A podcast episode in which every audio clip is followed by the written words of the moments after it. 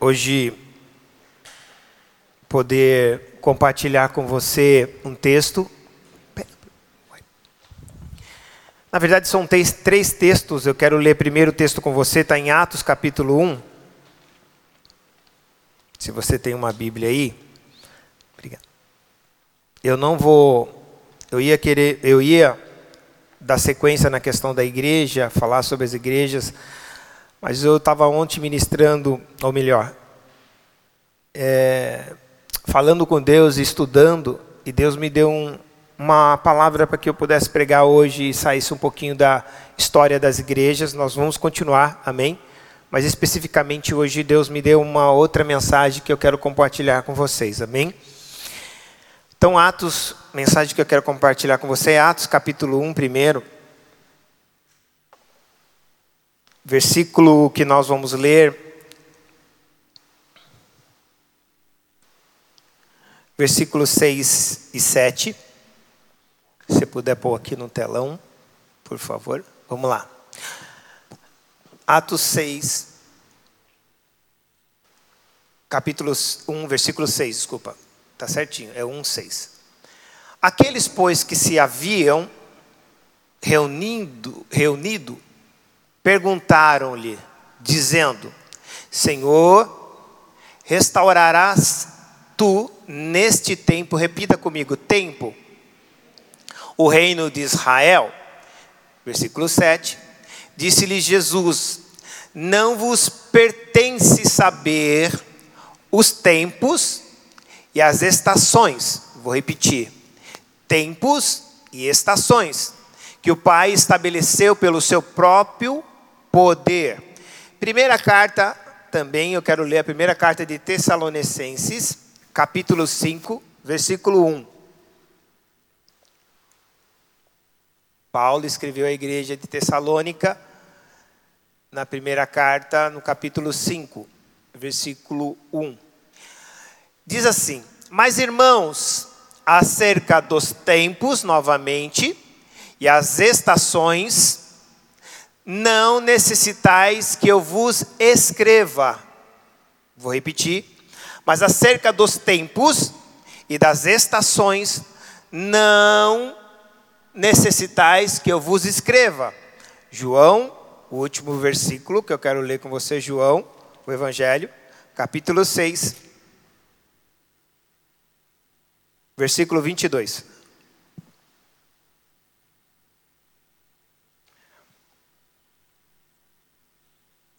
No dia seguinte, a multidão que estava do outro lado do mar, vendo que não havia ali mais do que um barquinho, e que Jesus não entrara com os seus discípulos naquele barquinho, mas que os seus discípulos tinham ido sós.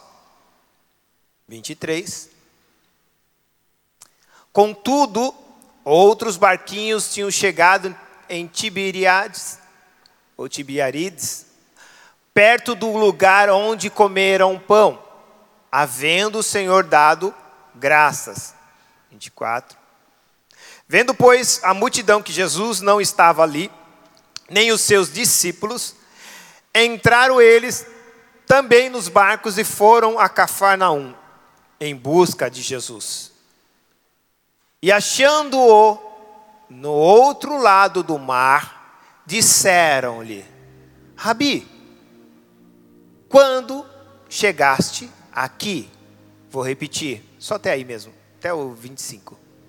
Rabi, quando chegaste aqui? Diga, quando? Feche seus olhos. Pai, obrigado por tudo que tu és para nós. Obrigado, Pai, por tudo que o Senhor tem feito em nós. E não somente em nós, mas também através de nós. Queremos te pedir perdão se em nós há alguma falta diante de Ti. Senhor que sonda os nossos corações, conhece os nossos caminhos, sabe as nossas intenções e motivações. Como o salmista dizia: sonda-me, Senhor. e vê se há em mim algum caminho mau.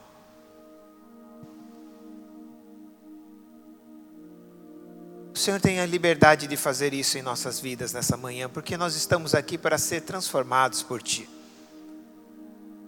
Mais do que somente vir aqui para ouvir o que precisamos ouvir, nós queremos também ser transformados por tudo aquilo que ouvimos. É por isso que sempre nós estamos reunidos na tua presença para que sejamos ministrados por tua palavra e transformados pelo teu espírito. Perdoa-as, Pai, por aquilo que pensamos, por aquilo que falamos, por aquilo que sentimos, ou até mesmo por aquilo que fazemos. Na verdade, Pai, o que nós queremos é ser como Jesus Jesus nos ensinou a ser gente como gente deve ser. Nos ensina a ser gente, Pai, como gente de fato deve ser. E a tua palavra nos ensina que quando conhecemos a tua palavra, nós aprendemos a adquirir fé. Mas quando conhecemos a Cristo, nós somos libertos. É por isso que a tua palavra diz: Conhecereis a verdade, que se refere a Cristo, e a verdade vos libertará. É Cristo que nos liberta. E a palavra e a fé vem pelo ouvir e ouvir a palavra. A palavra me produz fé e Cristo me produz libertação. E nós queremos fazer uso disso hoje. Da tua pessoa, Jesus, no nosso meio. Passeia no nosso meio. Traz libertação em cada um de nós. Liberta-nos até de nós mesmos. Nos liberta-nos. E que por meio da tua palavra que está sendo ministrada, nós adquirir, venhamos adquirir fé Fé para andar nesse mundo, onde as pessoas estão perdendo a motivação, a alegria da vida, o sentido de viver, porque lhes falta fé. Espírito Santo, tu és aquele que é o intermediador entre a minha boca e o coração de cada vida aqui. Que tu possa verdadeiramente codificar toda mensagem que saia dos meus lábios e que toda mensagem que saia dos meus lábios venha do trono de Deus, para que cada vida seja verdadeiramente transformada e impactada por tudo que elas ouçam. Que as minhas vontades, meu intelecto e meu querer não interfira de maneira alguma naquilo que o Senhor quer e deseja fazer em nosso meio. Nós oramos te agradecemos e te damos toda a honra, louvor e glória, não somente hoje, mas para todo, todo sempre. Amém, amém e amém. Glória a Deus.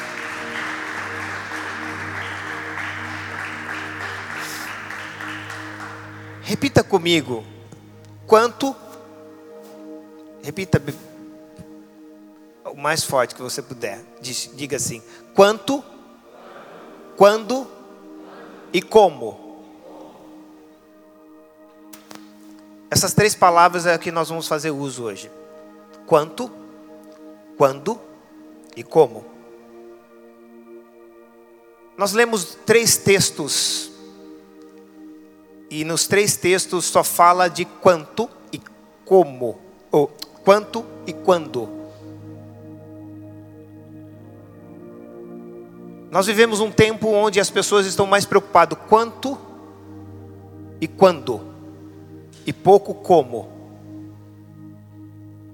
Jesus não me veio nos salvar para saber quanto tempo tenho ainda, nem quando ele voltará. Ele me salvou para me ser como ele. Há muitas pessoas se movimentando na vida na base do quanto elas podem ter com Jesus, quanto elas podem conquistar com Jesus, Ou quando elas vão ser felizes com Jesus. E elas estão poucas preocupadas como elas estão vivendo com Jesus.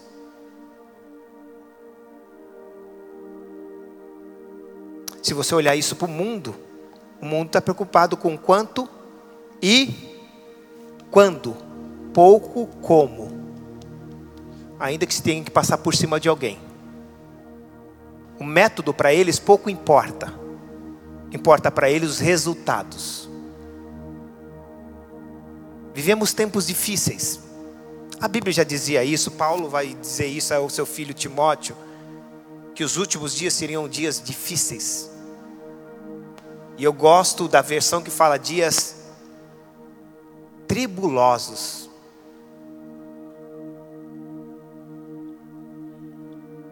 Esses, a palavra quando é um advérbio de temporal. A palavra como é um advérbio de modo, de maneira. A história que nós lemos aqui, a última história de Jesus, Jesus havia feito uma multiplicação de pães. Vou entrar, fazer, abrir um cenário aqui para vocês entenderem. Jesus havia feito uma multiplicação de pães. Ele havia alimentado milhares de pessoas. Os estudiosos dizem que era em torno de 15 mil pessoas, porque era 5 mil homens. Naquela época não se contava as mulheres nem as crianças. Então, em torno mais ou menos de 15 mil pessoas. Ele havia feito um milagre maravilhoso. Aquilo despertou tão interesse nas pessoas que as pessoas começaram a seguir a Jesus. Mas não por quanto ele poderia, não por como, é, não pelo como, mas por quanto ele poderia fazer mais, ou quando ele faria mais.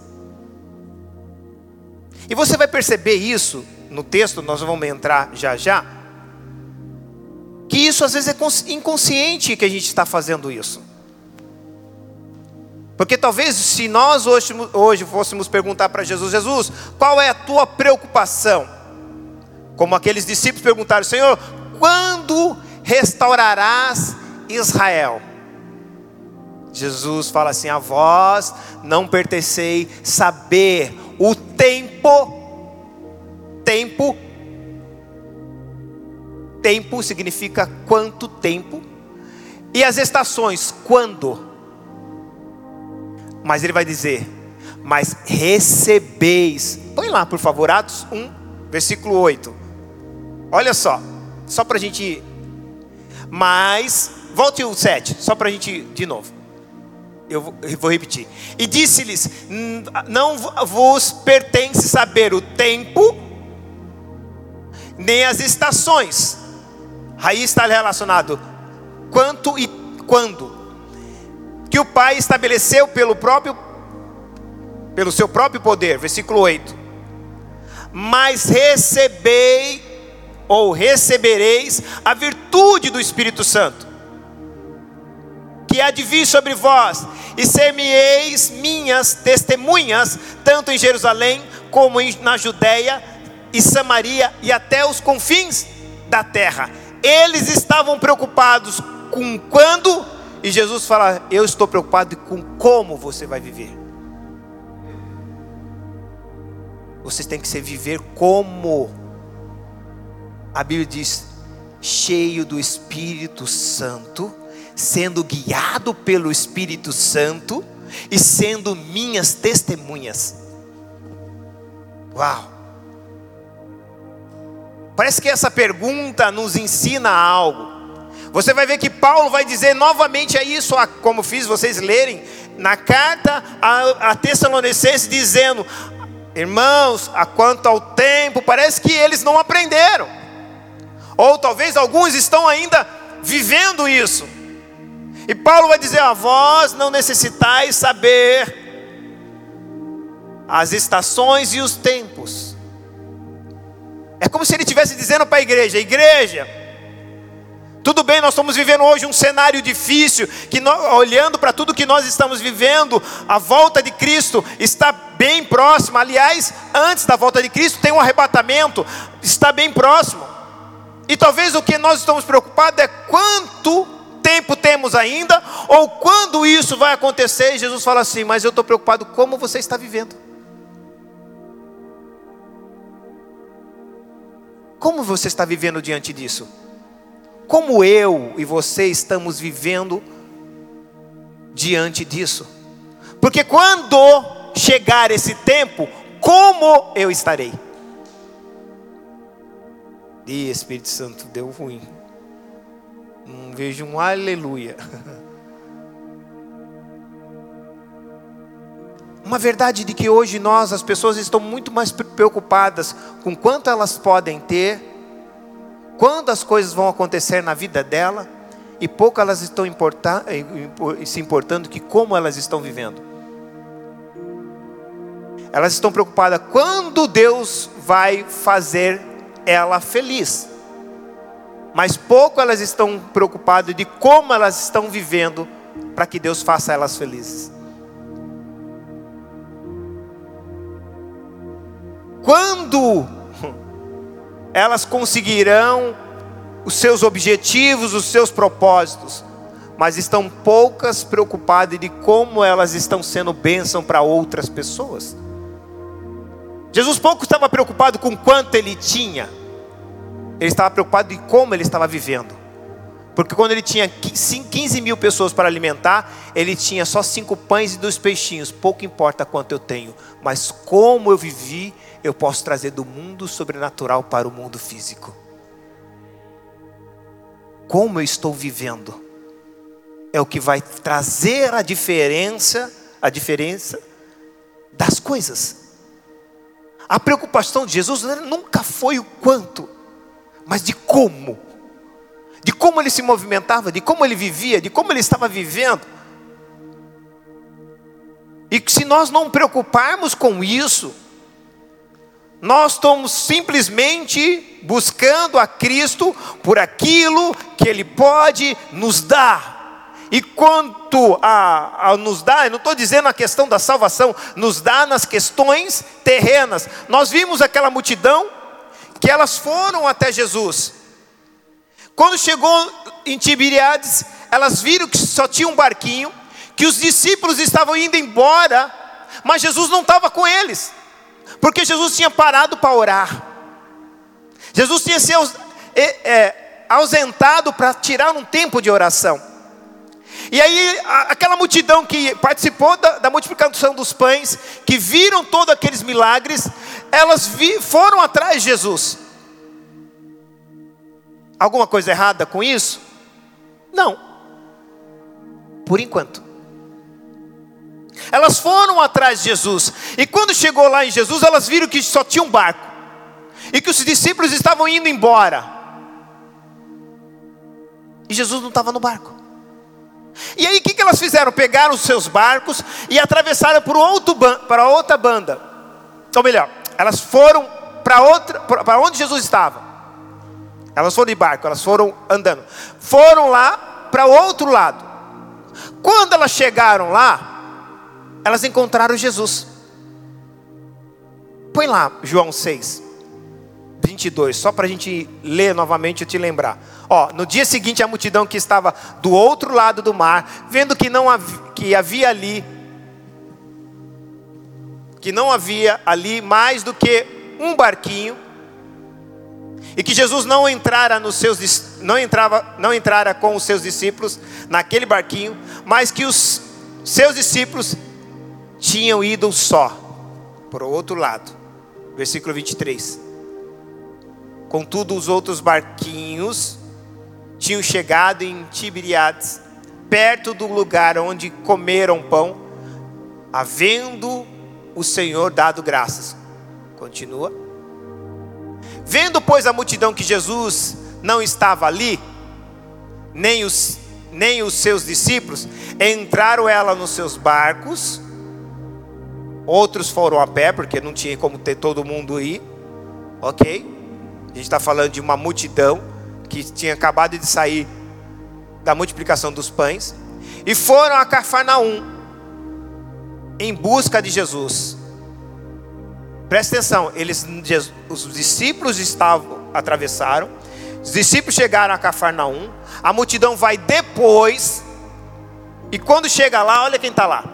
E achando no outro lado do mar, disseram: Rabi, quando chegaste aqui? Olha que coisa inacreditável. Porque imagine o cenário. Porque eu estou é, indignado com a pergunta que eles fizeram. Porque ele estava preocupado quando e não como.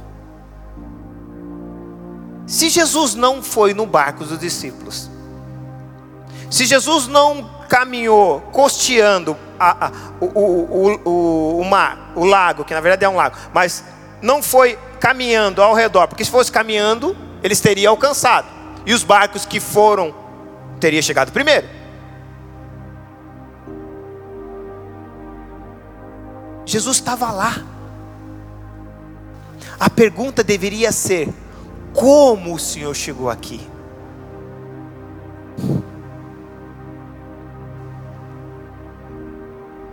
Interessante, né? A pergunta deles era: quando o Senhor chegou aqui? Uma geração que se preocupa com o tempo, uma geração que se preocupa com quantidade, que ela está ignorando os milagres de Jesus.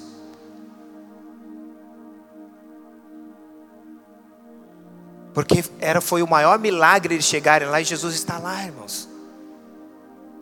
Põe lá 23, põe o, o, o 24, por favor. Olha o que Jesus vai dizer. Vendo, pois, a multidão que Jesus não estava ali, nem os seus discípulos entraram eles também nos barcos e foram a Cafarnaum em busca de Jesus. 25. E achando-o do outro lado do mar, disseram: Rabi, quando chegaste aqui? 26. Eles fizeram uma pergunta para Jesus. Quando chegaram aqui? Olha a resposta de Jesus. Jesus respondeu e disse: Na verdade, na verdade vos digo, que me buscai não pelos sinais, porque senão vocês tinham perguntado como eu cheguei aqui. Vocês, vocês me buscam por causa do pão. Olha só, texto. Jesus respondeu e disse: na verdade, na verdade vos digo que me buscais não pelos sinais que vistes, mas porque comeste do pão e vos saciastes. Que coisa maravilhosa! A gente está preocupado em saciar as nossas necessidades terrenas e estamos pouco preocupados com o milagre ou da forma que como nós estamos vivendo. É como se Jesus estivesse dizendo: o que eu sirvo, esses para esses, tá? O que eu sirvo para vocês é só para saciar as vossas vontades. O que eu sirvo para vocês é só simplesmente para suprir as suas necessidades terrenas. E eu não estou dizendo que Deus não queira fazer isso, não é isso que eu quero dizer. Não estou dizendo que Deus não vá fazer isso, não é isso que eu vou é, que eu quero dizer? O que eu quero dizer é que Jesus está aqui para mostrar como eu devo viver.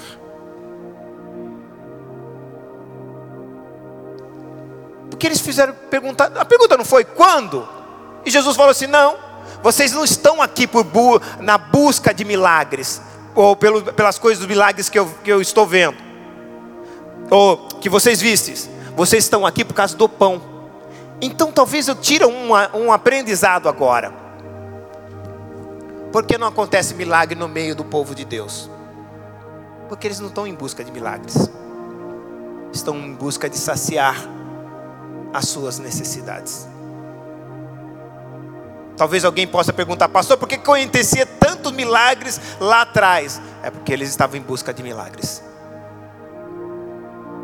Talvez a nossa geração está pouco preocupado com milagres, está preocupado em saciar o pão, porque eles acham que saciar o pão é um milagre. Enquanto nós não entendemos como Jesus viveu, mas a gente está preocupado em o quanto Jesus fez, e quando Jesus fez, e quando Ele vai fazer, nós nunca vamos experimentar os milagres que Jesus tem. Lembra daquela passagem? Vocês vão entender o que eu quero dizer. Jesus estava no barco. Jesus havia uma grande tempestade. Jesus pega o seu travesseiro e vai para a proa do barco, lá no, onde fica a cama, onde tem uma cama. E a Bíblia diz que ele deita sobre um travesseiro e dorme. Mas naquele momento, uma grande tempestade começa a bater, ondas batendo no barco, ventos soprando. E os discípulos desesperados chegam até Jesus e vai acordar Jesus e fala: Jesus, não te importas que nós perecemos? E Jesus falou assim: geração perversa e incrédula, até quando estarei convosco? E Jesus diz para o mar, diz para o mar e o vento: aquieta-te. E a Bíblia diz que o mar e o vento se aquietou-se. E a gente fala: ai, pastor, que milagre. Não foi milagre. Saciou uma necessidade deles. Qual é a necessidade deles? Eles tinham medo de morrer. E quando Jesus acalmou o vento, isso chama autoridade. Ele deu uma autoridade ao vento e ao mar que obedeceram. Qual era o milagre nisso? Nenhum. O milagre era todos eles descerem para a proa e dormir no meio da tempestade.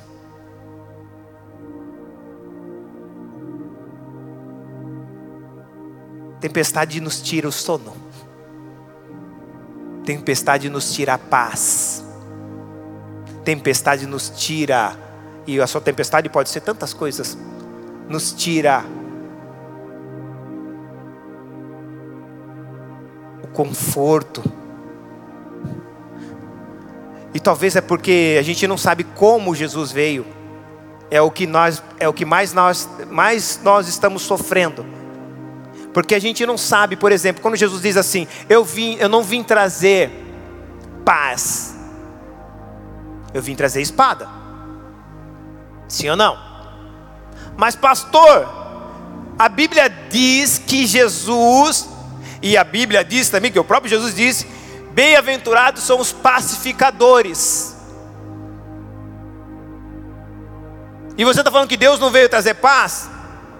O problema é que nós entendemos que paz é o conceito de paz que nós temos é um conceito de paz equivocado.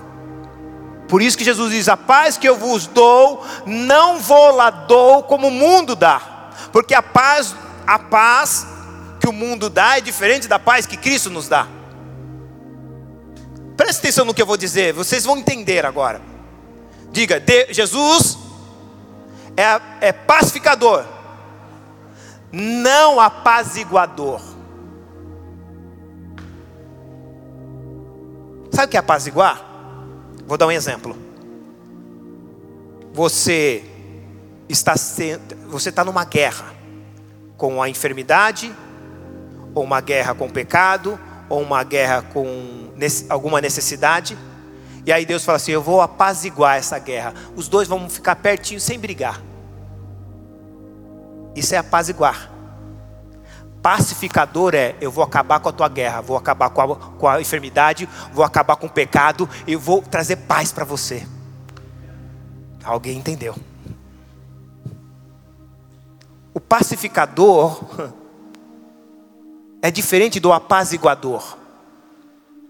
Jesus não veio ser um apaziguador para a sua vida, ele veio ser um pacificador na sua vida, ele veio é, acabar com tudo aquilo que declarou guerra contra você. Ó oh, Espírito Santo, alguém crê nisso? Alguém crê nisso? E não importa o que seja, no âmbito físico ou no âmbito espiritual, Jesus vai trazer paz de espírito para a sua vida.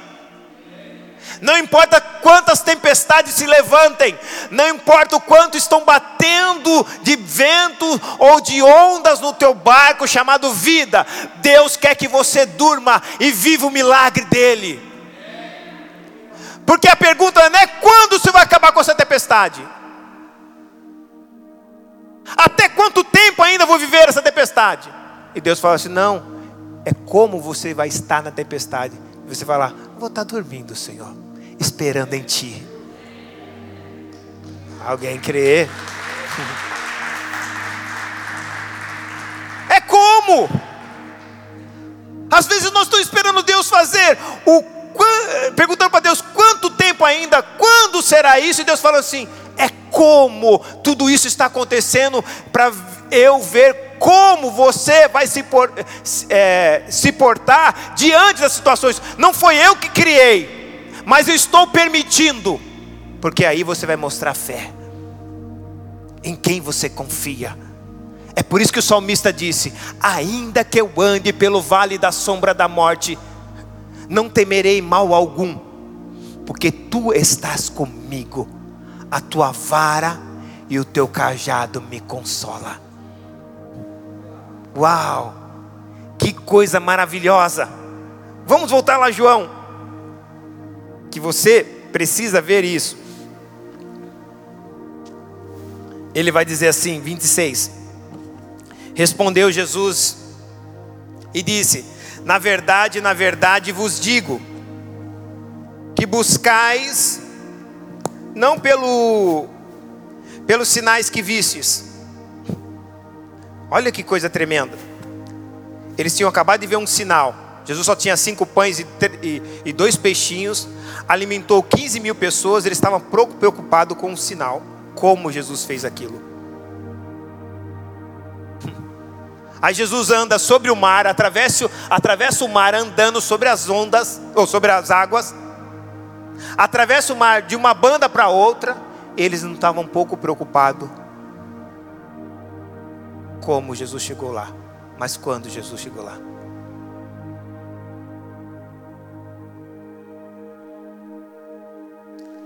Talvez o que nós precisamos entender com esses ensinos é de como nós estamos vivendo. Talvez a gente não tenha controle de quanto tempo ainda nós temos. Talvez a gente não tenha controle de quando ainda nós vamos estar com esses problemas. Mas eu posso ter o controle de como eu vou viver. Já reparou que a gente se dedica àquilo que a gente não tem controle? Mas aquilo que a gente tem controle de como nós podemos viver, não é do que como eu já vivi, porque o que eu já vivi nem presta mais. Já pedi perdão, já ficou para trás, Jesus já me perdoou, eu já pedi perdão, me arrependi. O que importa é como eu estou vivendo agora, não é como você vai viver amanhã, agora. Porque a Bíblia diz, um texto me faz lembrar esse versículo, que a Bíblia diz: Louco, hoje pedirão a tua alma. E que tu tens para dar ao Senhor? Eu não sei quando eu partirei daqui. Eu não sei quanto tempo eu ainda tenho aqui, mas sei como devo viver para estar com Ele lá. É isso. E é isso que vai me trazer paz.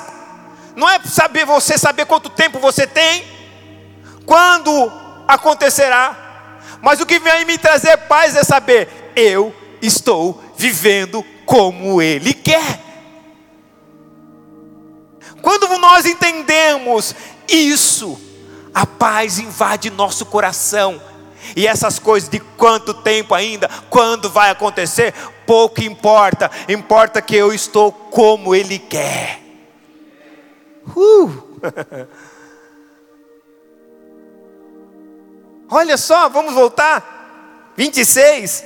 Jesus respondeu e disse: Na verdade, na verdade vos digo que buscai não pelos sinais, mas porque comeste o pão e vos saciaste. Ou seja, vocês estão preocupados com o que vocês estão recebendo de mim aqui, ignorando, ignorando o que eu estou fazendo diante dos seus olhos que vem do céu. E aí ele vai dizer assim: olha só que coisa, trabalhai não pela comida que perece, mas pela comida que permanece para a vida eterna o qual o Filho do Homem vos dará, porque a este o Pai Deus o selou. Olha o que Jesus estava dizendo sobre um trabalho que eu e você devemos nos empenhar, empenhar, melhor dizendo, desculpa, empenhar com toda a nossa força. Que esse trabalho nos gera uma comida. Uma comida, não como essa comida que sacia o meu corpo, sacia a, a, o meu corpo físico, mas uma comida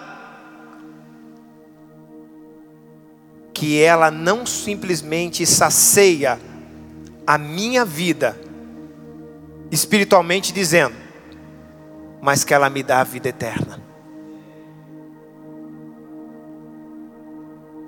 E quando eu olho para essa multidão aqui, eu começo a ver que eles estavam vivendo uma dimensão onde todo mundo está vivendo a terceira dimensão.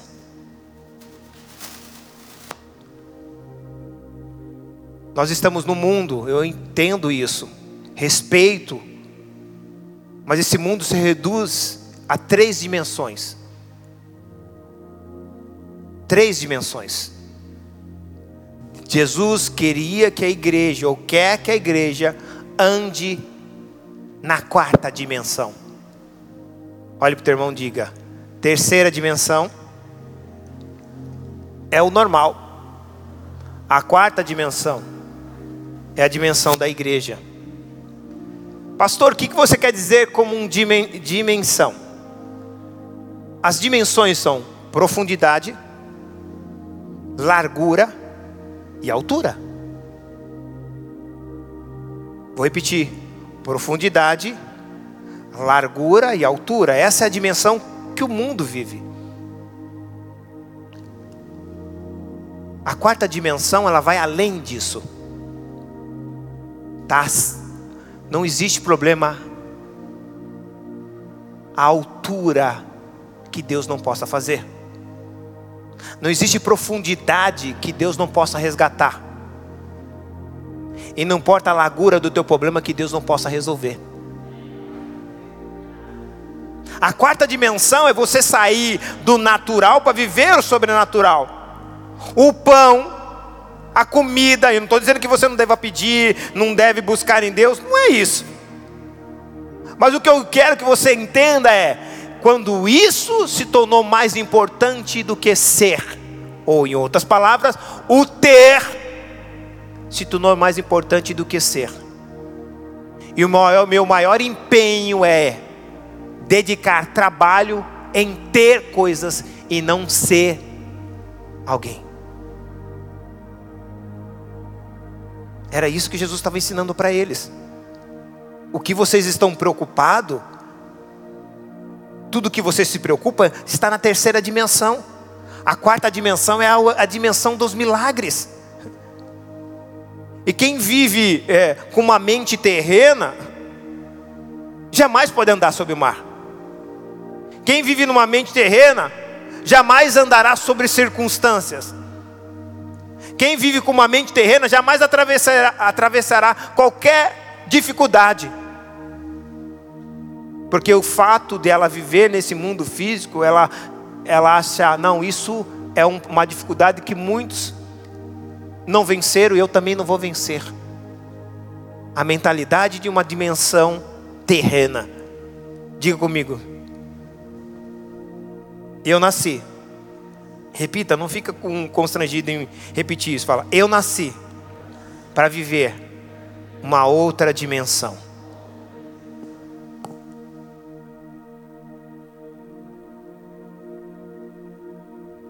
Quando eu estou preocupado quando e quanto, eu não preocupo-me com como. Viver outra dimensão é alguém que está se preocupando como e não quanto ou quando. Não há possibilidade de nós vivermos uma outra dimensão, a dimensão que Cristo viveu, a quarta dimensão, se não há em mim uma preocupação de como eu estou vivendo. Talvez o que eu preciso é, Senhor,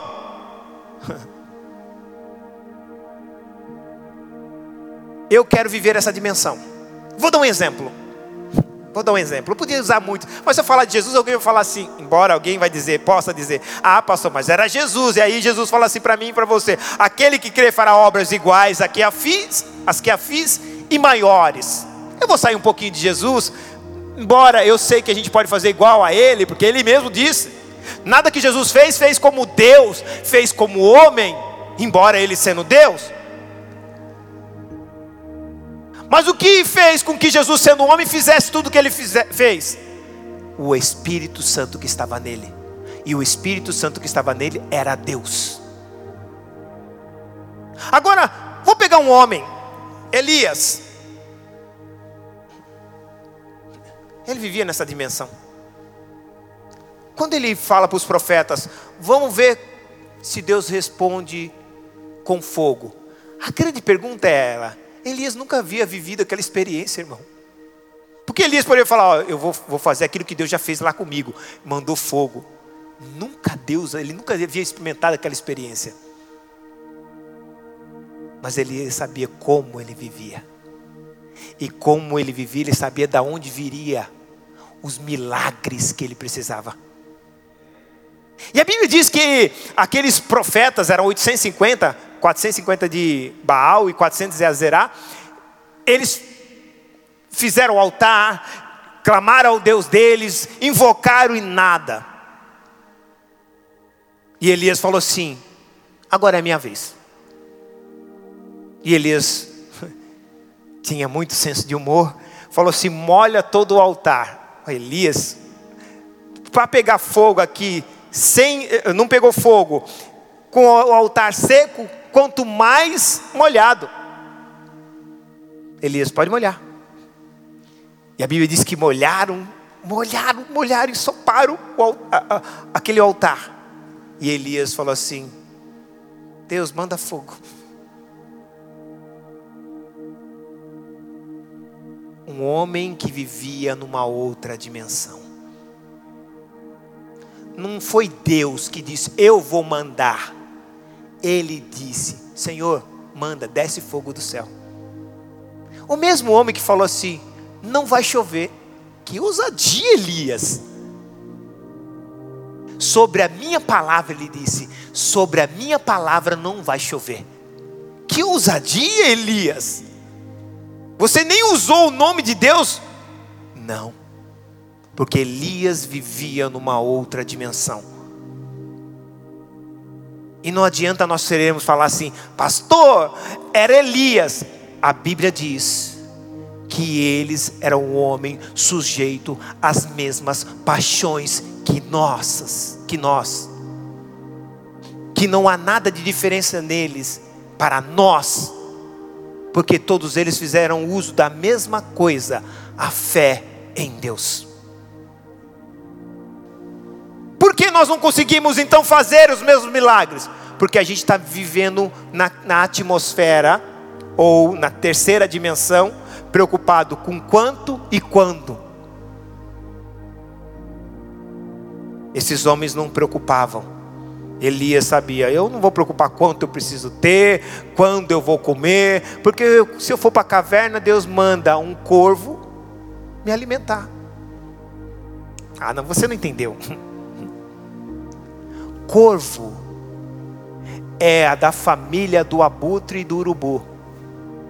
Não come nem chega perto de carne fresca, só come carne, é, de, é, carne podre. Você acha que ele estava preocupado? Ele podia falar assim: Senhor, como você vai me alimentar aqui na caverna? Ou quando, desculpa? Quanto tempo o Senhor vai trazer uma provisão para mim aqui na caverna que estou?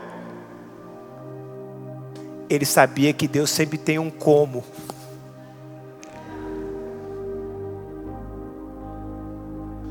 Sim, olha que coisa maravilhosa. Deus pega um animal que não tem, que não gosta de algo para levar para um. Pra, durante 40 dias, irmãos. Isso é viver o como de Deus. E a gente pedir para Deus, Senhor, me ensina a viver o teu como. E me ensina a ser como Cristo. Ser como esses homens que souberam esperar, confiar. Vocês estão aqui? Ninguém daquelas pessoas, já vou terminar. Ninguém daquelas pessoas chegaram a pensar na possibilidade de como Jesus chegou lá. Porque eram pessoas que estavam preocupadas com o tempo, simplesmente. Deus nos ensina nesse texto que seres humanos estão muito presos às suas necessidades, às suas circunstâncias. Seres humanos que estão simplesmente preocupados com aquilo que eles estão vivendo, que estão olhos, diante dos olhos dele.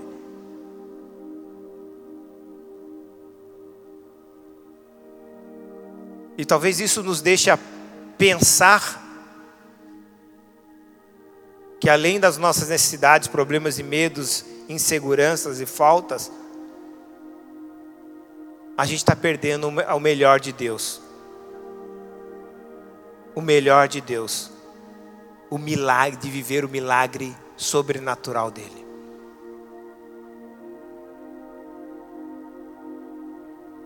Preste atenção.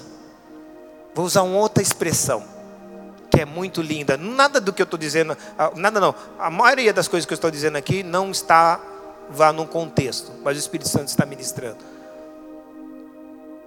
Você pode viver na mesma casa, ser criado com os mesmos pais, ou viver no mesmo templo, ser pastoreado pelos mesmos pastores, pelos mesmos líderes e terem comportamentos diferentes. Marta e Maria, duas irmãs, amigas íntimas de Jesus. Jesus, de vez em quando, visitava a casa delas. Seu irmão Lázaro morre. E elas mandam chamar a Jesus antes dele morrer. Jesus demorou quatro dias. Quando Jesus chega lá, Marta corre atrás de Jesus e falou: Jesus, se você não tivesse demorado, preocupado com o tempo, meu irmão não teria morrido. Olha como isso faz parte da nossa vida.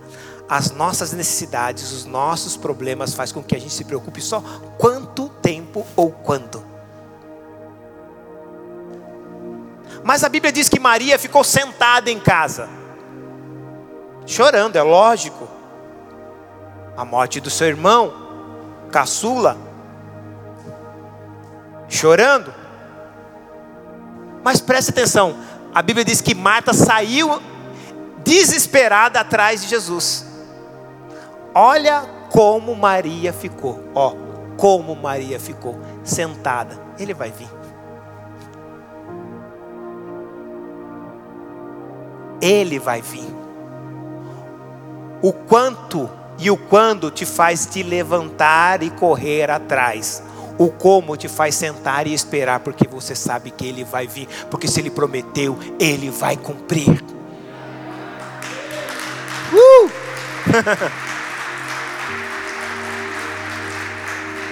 Ambas eram amigas de Jesus.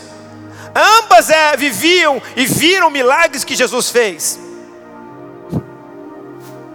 Mas às vezes o que nós precisamos entender é como nós estamos nos movimentando, o que nos está motivando a seguir ou ir em busca de Jesus ou ir atrás de Jesus. O que me leva, talvez essa reflexão deva fazer eu agora, o que me está levando a ir em busca de Jesus?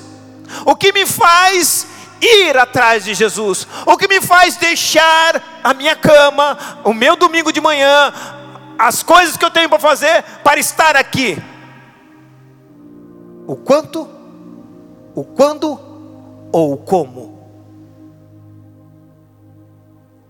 Nós podemos estar diante de uma multidão que alguns estão em busca de Jesus por quanto, outros por quando, mas há uns outros por como. Como o Senhor quer que eu viva, Senhor? Como o Senhor quer que eu seja? Como o Senhor quer que eu trate essas pessoas? Como o Senhor quer que eu ajude outras pessoas? Como o Senhor quer que eu faça, doe tempo para essas pessoas?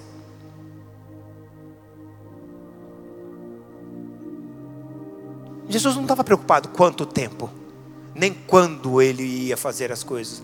Ele estava preocupado como ele estava vivendo. Quer ver?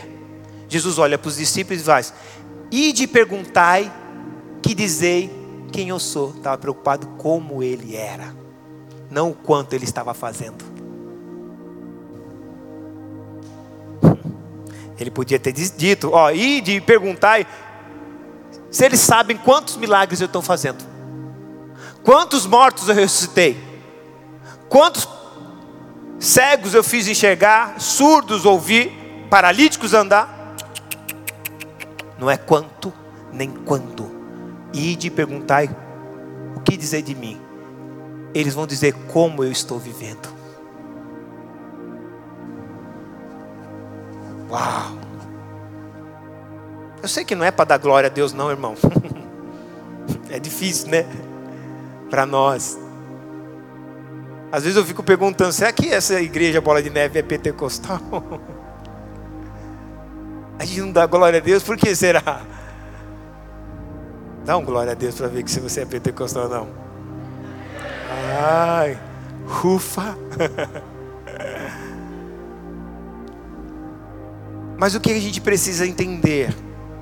essa verdade em nosso coração.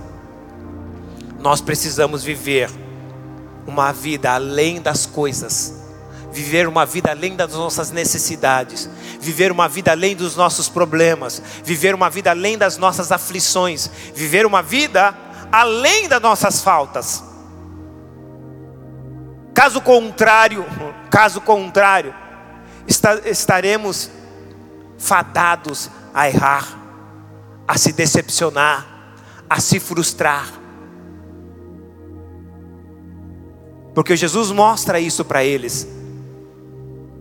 Que eles estavam só preocupados com as coisas terrenas. Diga, as minhas necessidades me limitam. Me limitam, diga, me limitam. E limitam também o meu conhecimento a respeito de Cristo. eles não se preocuparam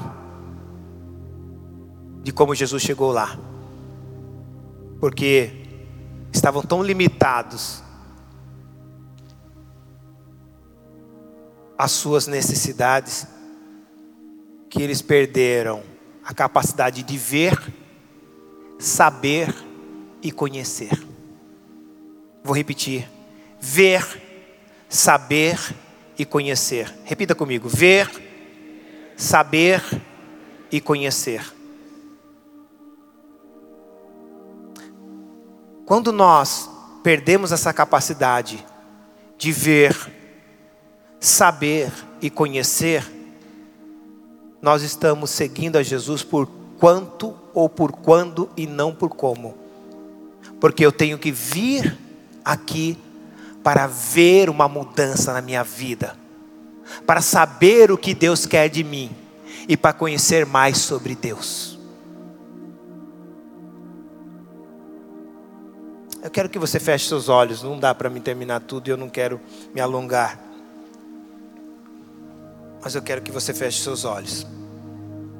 Que você reflita por alguns minutos tudo que nós ministramos, o propósito do, qual nós estamos aqui é ensinar-nos a ser diferentes, a ensinar-nos a ser, por meio da palavra, a ensinar-nos a ser gente como de fato gente deve ser.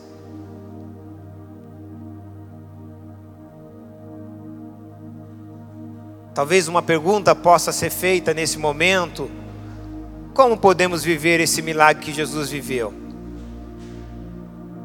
Talvez a resposta possa ser essa, quando começamos a entender a outra dimensão, a dimensão dos milagres, da qual às vezes eu não entendo, eu não vejo, mas eu creio que ela existe. Jesus sempre buscou auxílio, não foi na mão dos discípulos. Jesus sempre buscou auxílio, não foi na mão das pessoas. Jesus sempre buscou auxílio na quarta dimensão. Para Jesus, a quarta dimensão era a regra e a terceira dimensão era a exceção. Talvez para muitos de nós, ou para aquela multidão, a quarta, a terceira dimensão era a regra, regra humana, e a quarta dimensão era a exceção.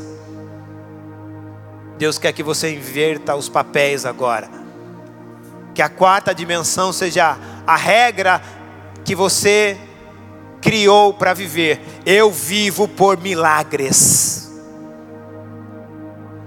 Eu vivo de milagres.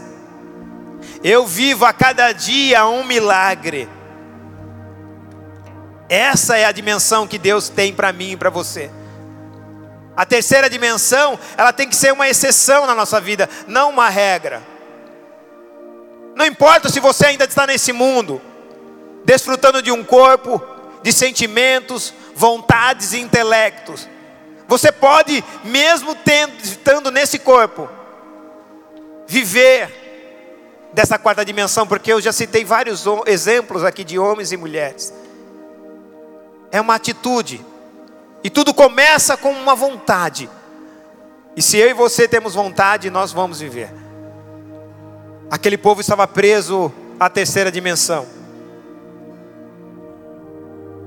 E eles não conseguiram ver Jesus estar vivendo na quarta dimensão. O motivo pelo qual as pessoas não conseguem ver, viver e compreender é porque elas querem verdadeiramente manter-se na terceira dimensão. E eu quero aqui orar nesta manhã por você. Para que o seu coração não esteja contaminado por, por tudo aquilo que perece. Como aquele, a multidão estava contaminada em busca de tudo aquilo que perece. Aquela multidão estava presa em jaulas,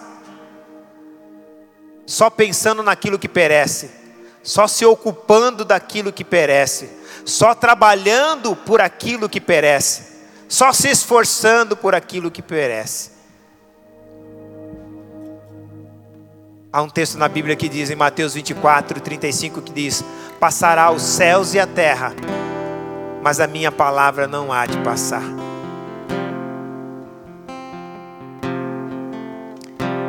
E eu não estou dizendo que você viver na quarta, na quarta dimensão te torna pessoas irresponsáveis. Não.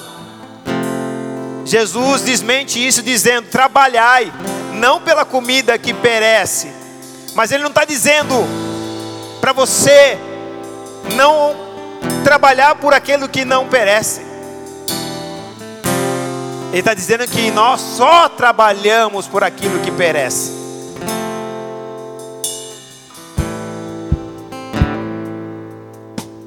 Deus quer mudar a tua realidade de busca.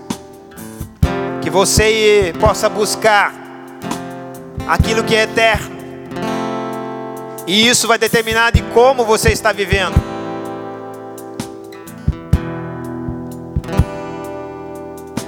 Aquele, aquela multidão só pensava de como comer, como vestir, o que beber, aonde morar.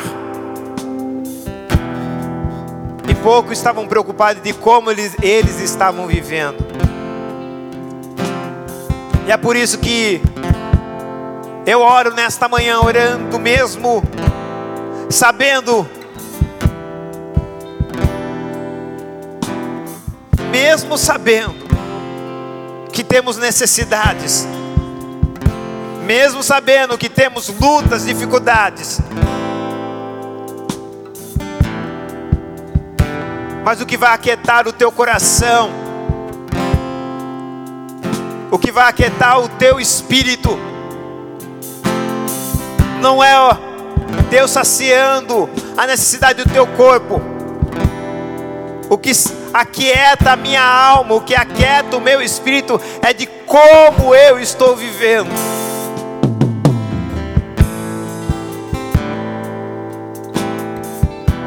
O que é carnal se preocupa com o carnal, mas o que é espiritual se preocupa com o espiritual. E eu quero agora, nesta hora, orar pela sua vida. Pai, eu quero em nome de Jesus apresentar essas vidas que estão aqui, as que estão ouvindo, as que estão acompanhando, Senhor que elas entendam, Senhor, que os dias são difíceis, são. O Senhor nunca prometeu que as coisas seriam fáceis, mas o Senhor garantiu que as coisas seriam possíveis. O Senhor nunca garantiu que seria fácil, mas o Senhor nos garantiu que seria possível. Tudo é possível ao que crer. Tudo é possível ao que crer.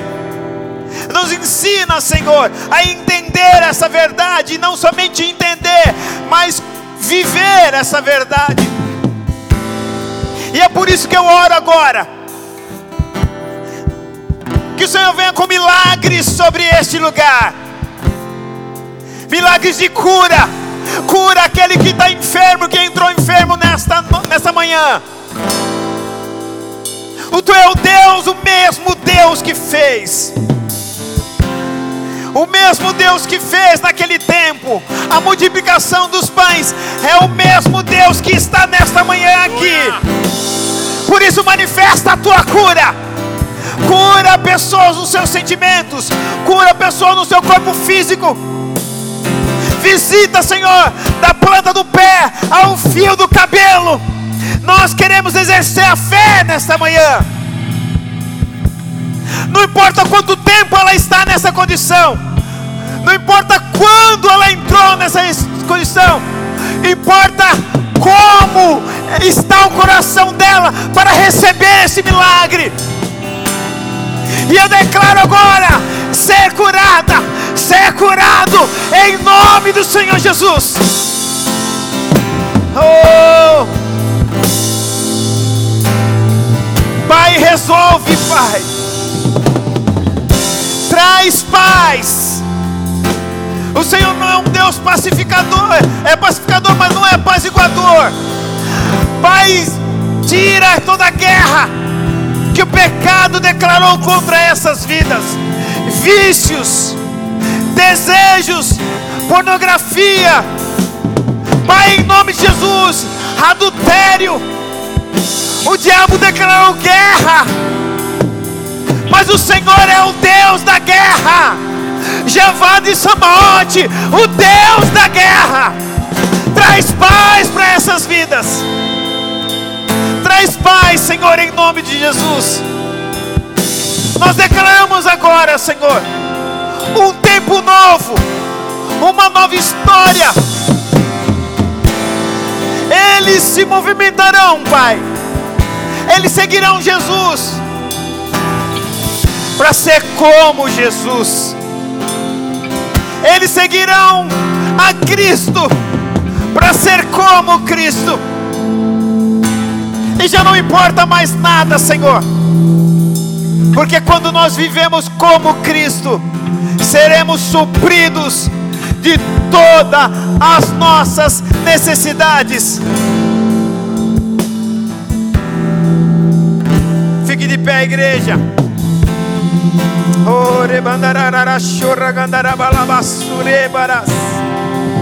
O Espírito de Deus está aqui. E como você está aqui nesta manhã? Como todos os domingos que antecederam esse, hoje tem que ser um domingo diferente, porque você aprendeu. O que faz a diferença é como você entra na presença de Deus. Por isso que a Bíblia diz: quando guarda o teu pé, quando entrares na presença de Deus, como você está entrando na presença de Deus? Oh, você está entrando preocupado com os teus problemas. Você está entrando preocupado com as suas dificuldades.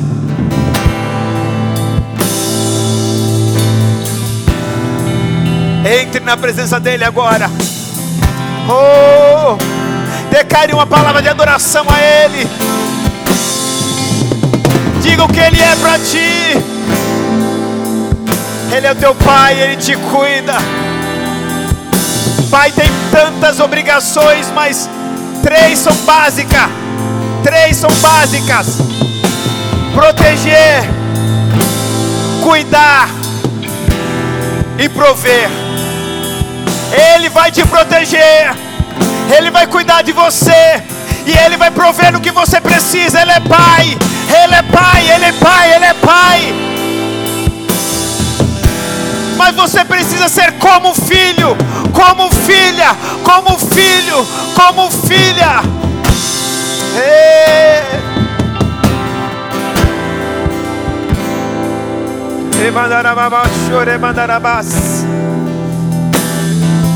Ele está aqui. Oh, Santo, Santo, Santo. O Deus que